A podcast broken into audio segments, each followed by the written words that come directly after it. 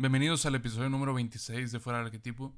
El día de hoy me limitaré a leer un fragmento supuestamente atribuido o escrito por Emil Cioran llamado En plena tempestad. Y con esto quiero que, que puedan escuchar las palabras de lo que es el pesimismo, por así decirle, de lo que puede representar y de lo que transmite un pesimismo verdadero. Creo que este es una, un fragmento y un escrito que es válido en la actualidad y que realmente, no sé, despierta ciertas cosas en mí y por eso mismo quiero leerlo en este episodio. Después hablaré un poco más de Emil Cioran. Sin embargo, por el día de hoy me limitaré a leer esto. El día después siempre es tranquilo, ya se sabe.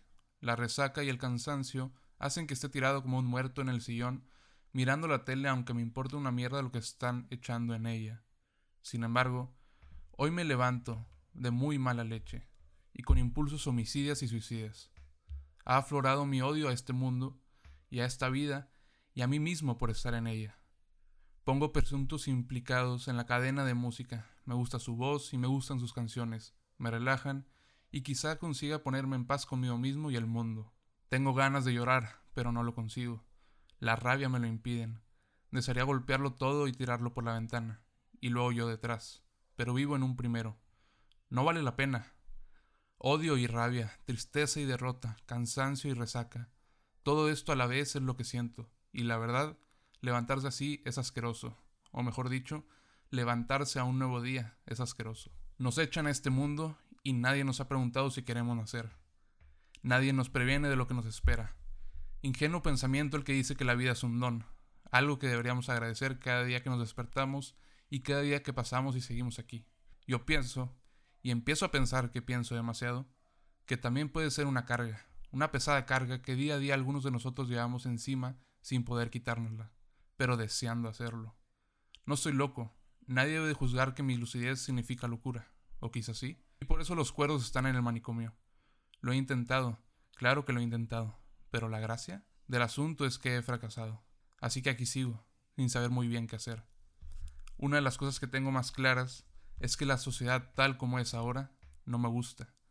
Vivo en ella porque no me queda otro remedio, y porque al mismo tiempo que la aborrezco, la necesito para subsistir. Pero no me gusta. Quizás en lugar de avanzar tanto en el campo de la tecnología, de la ciencia, del consumismo, deberíamos pararnos en seco y mirar atrás, mirar lo que vamos dejando a nuestra espalda, recapacitar y meditar en si realmente estamos siguiendo el camino correcto, o por el contrario, estamos destruyéndolo todo a nuestro paso como atilas de pacutilla. Mi pesimismo como le llaman los demás, o lucidez, como le llamo yo, es una pesada carga, que tampoco pedí llevar. Es difícil vivir así, y casi merezco una medalla por, a pesar de todo esto, seguir levantándome cada día, ir al trabajo y colaborar en algo que no deseo que siga así, sino aniquilarlo. La aniquilación es renovación, porque al final de ella, la vida, esa eterna inmortal, vuelve a resurgir. Si tuviese el poder, destruiría al hombre, limpiaría la tierra de su huella y la dejaría libre para que la naturaleza recupere lo que siempre ha sido suyo. Y quizá, en un futuro lejano, la evolución haría que un nuevo ser inteligente poblara este planeta. Porque no considero que el hombre sea un ser superior, ni inteligente. Creo que es un ser peligroso por su gran, casi limitada, capacidad de contaminación.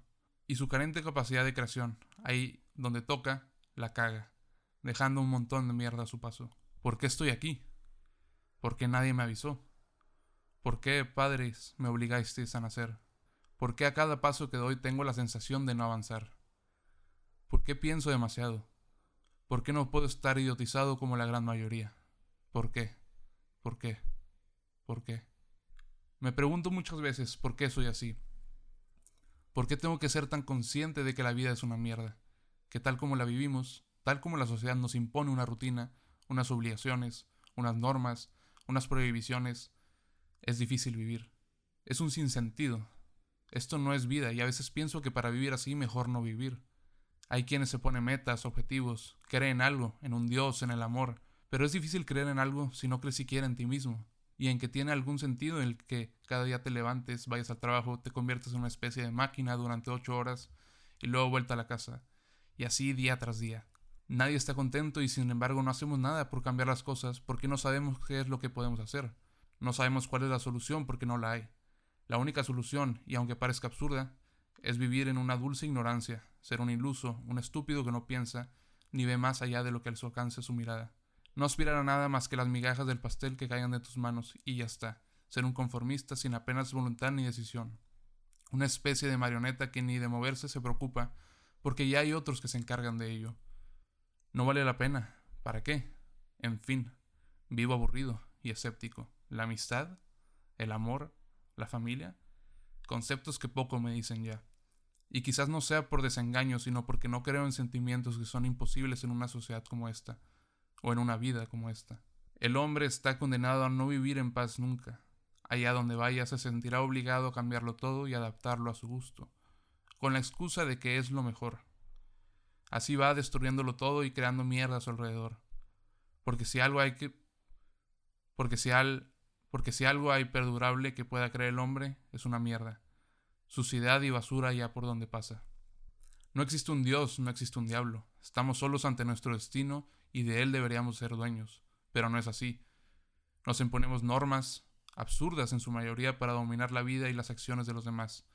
No existe un Dios, no existe un diablo porque si así fuese, ya se hubiese encargado de destruir la humanidad, en vista de lo imperfecto de su naturaleza.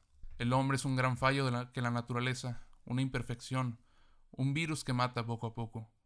Quizás existan y quizás no lo destruyen, porque ¿quién creería entonces en ellos? ¿Cuál sería la razón de su existencia, ya que el hombre es el único ser racional sobre este planeta que puede crear y creer en cosas irreales como entes superiores? ¿Quién entonces iba a creer en ellos?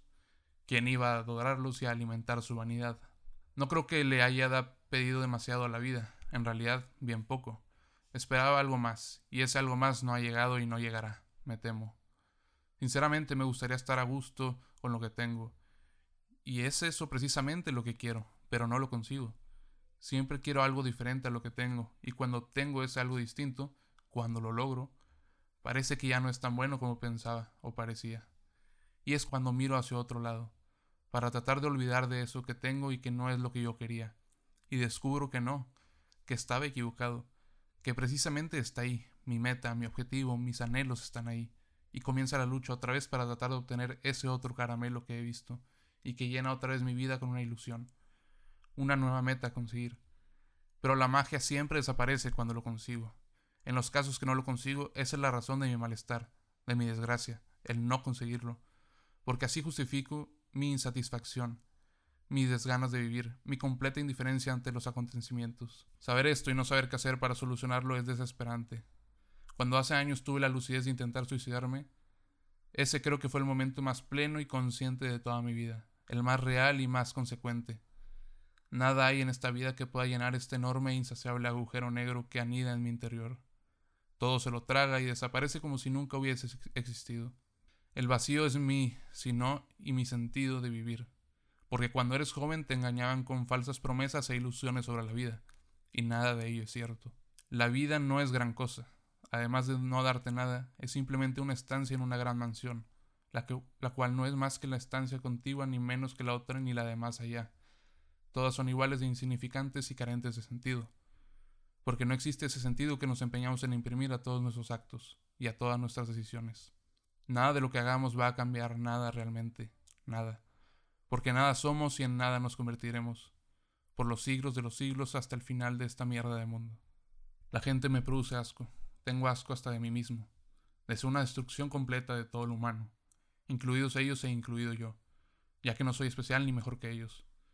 Soy una mierda más puesta en este mundo sin mi aprobación. 27 años son más que suficientes para poder soportar todo este absurdo que me rodea y que me invade es suficiente para ver que todo lo que hemos y todo lo que hacemos no servirá de nada, que ningún sentido tiene seguir sufriendo y siguiendo una rutina estúpida que no nos conduce a nada. Mierda de vida, mierda de sociedad, mierda de gente, mierda de sistema, mierda, mi palabra favorita. Solo ella es capaz de describir sin esfuerzo mis pensamientos.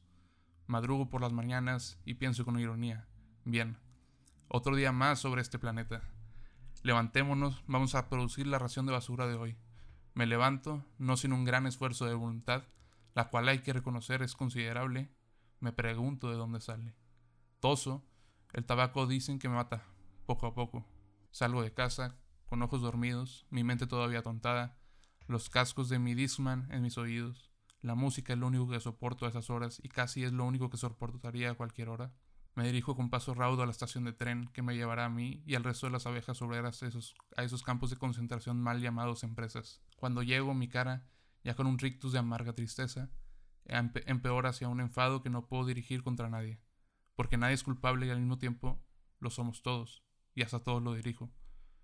No hablo, apenas saludo. ¿Buenos días? No, para mí, desde luego. Me siento en mi cubículo, en mi celda. Aún encima es verano, hace calor y el aire acondicionado crea una malsana atmósfera artificial que perjudica más mis pulmones, ya jodidos por el tabaco. Al cabo de un rato llega el jefe, ese temible bastardo que se cree algo, que se cree que nos posee, cuando realmente no tiene nada. Realmente no es nada. Nada más que otra mierda con patas que camina con una falsa seguridad en sí mismo. Me río de su seguridad. Me río de su ficticio poder. Porque cuando la muerte llega, y afortunadamente siempre llega, nada de lo que tiene o cree tener le va, le va a impedir pudrirse bajo tierra entre los gusanos. Tomo un café, el estimulante que necesito para mantenerme despierto y no caer en el sopor del aburrimiento, y en un sueño que trata de apoderarse de mi ser. Un sueño que realmente sería bienvenido y mejor aprovechado que estas horas muertas de mi vida que paso aquí encerrado entre estas cuatro paredes mugrientas. ¿Por qué no dejarlo? ¿Por qué no escapar?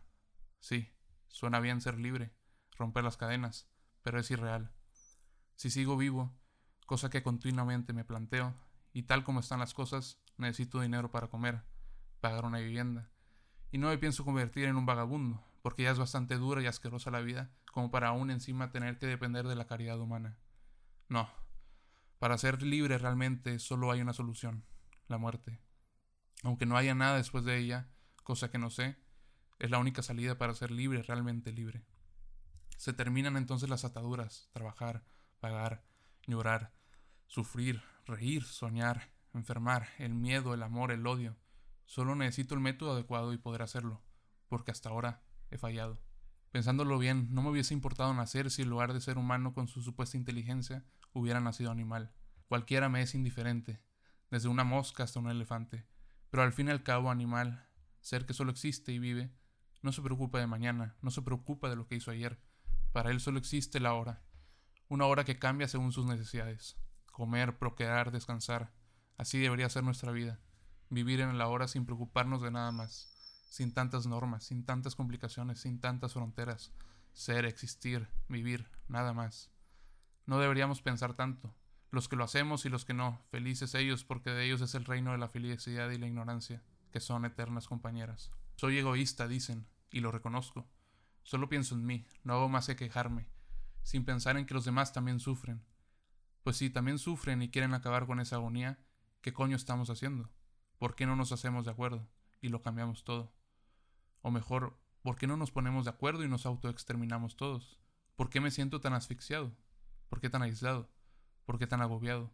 ¿Quién me ha enseñado a ser así? ¿Por qué he elegido este camino de penuria y sufrimiento? ¿Alguien me podría ayudar? Solo me gustaría ser idiota para no preocuparme tanto, o ser tan inteligente que desde mi superioridad no me afecte tampoco la mediocridad y la rutina. ¿Alguien tiene sabiduría? ¿Alguien la llave de la tranquilidad? No quiero morir, pero tampoco quiero vivir así y no existe punto intermedio, o mejor dicho, sí que existe y en el que estoy, malviviendo, una especie de zombie, un muerto en vida que no se decide por ninguno de los dos caminos, porque no es capaz de llegar a ninguno de ellos. Soy así desde muy joven, casi podría decir que desde que tengo uso de razón.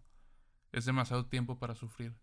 Siempre pensaba que cuando creciese, la madurez y la experiencia me ayudarían y vería la luz al final del túnel.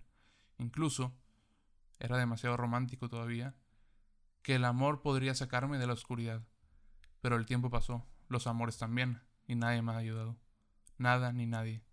Porque he llegado a la conclusión de que si hay salida, cosa que ya dudo, debería estar dentro de mí, y que si no la he encontrado es porque esa salida no existe.